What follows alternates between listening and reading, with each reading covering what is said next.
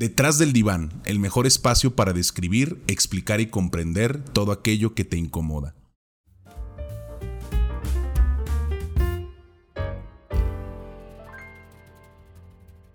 Uno de mis intereses y motivaciones principales que de alguna manera me orillaron a poder compartir este tipo de contenido es por la escasa información que de alguna forma existe en relación a la salud mental. Y me refiero al proceso de psicoeducación.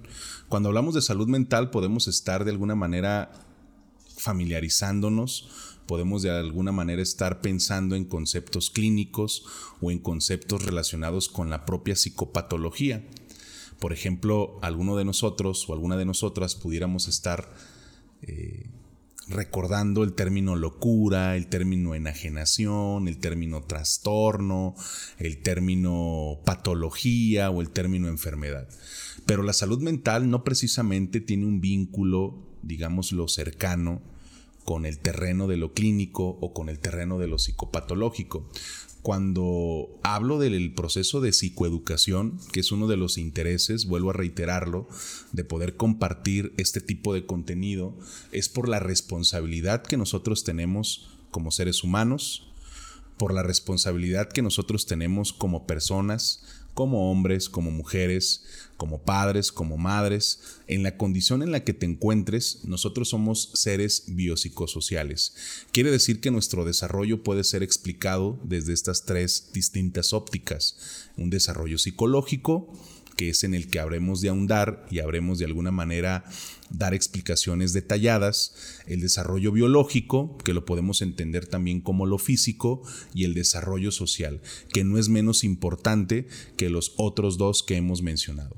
Entonces, haciendo énfasis y subrayando el proceso de psicoeducación, es de alguna manera voltear a ver cómo es que nos desarrollamos, cómo es que nos desenvolvemos, cómo es que interactuamos con las otras personas a partir de lo que yo creo, a partir de lo que yo pienso, a partir de mis emociones, de mis sentimientos, de mis idealizaciones, de toda esta gama de características y elementos que me conforman como ser humano.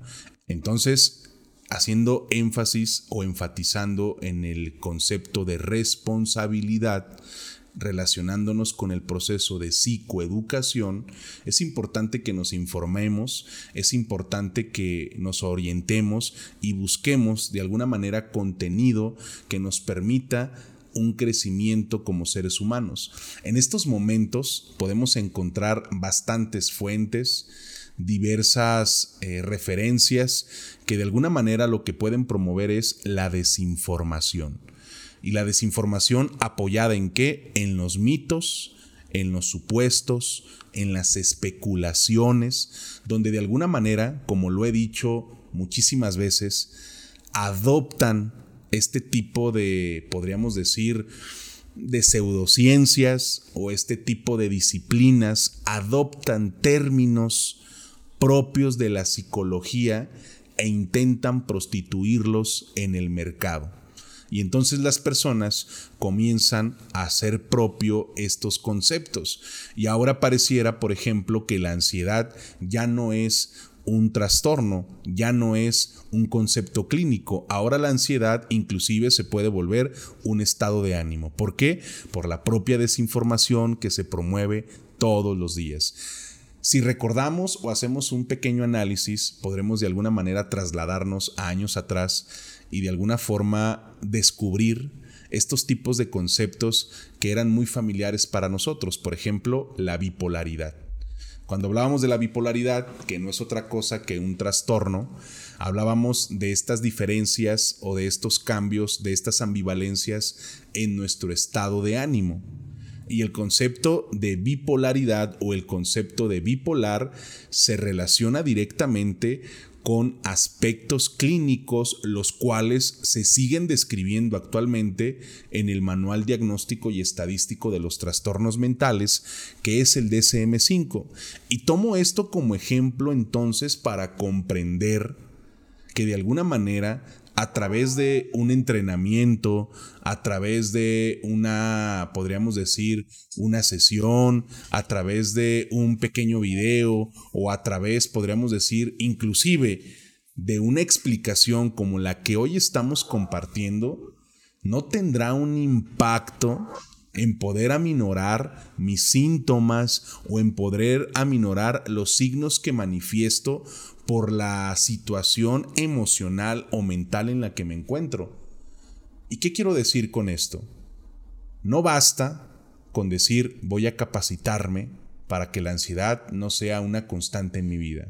No basta con decir voy a entrar a un entrenamiento gratuito o no gratuito para que la depresión deje de gobernar mi existencia y entonces pueda ser una persona saludable, feliz y funcional.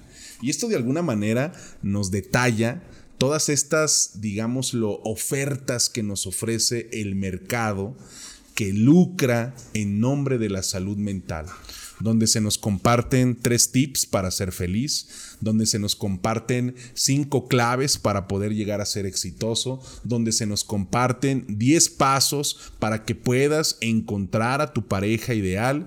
Y entonces esto se vuelve una especie de torbellino, una especie, podríamos decir, de remolino, que lo único que hace es conflictuarnos en nuestras propias ideas, conflictuar en nuestros propios pensamientos y entonces comenzar a inyectar esta dosis de veracidad a los contenidos que ni siquiera nos hemos permitido corroborar, informarnos, ¿sí?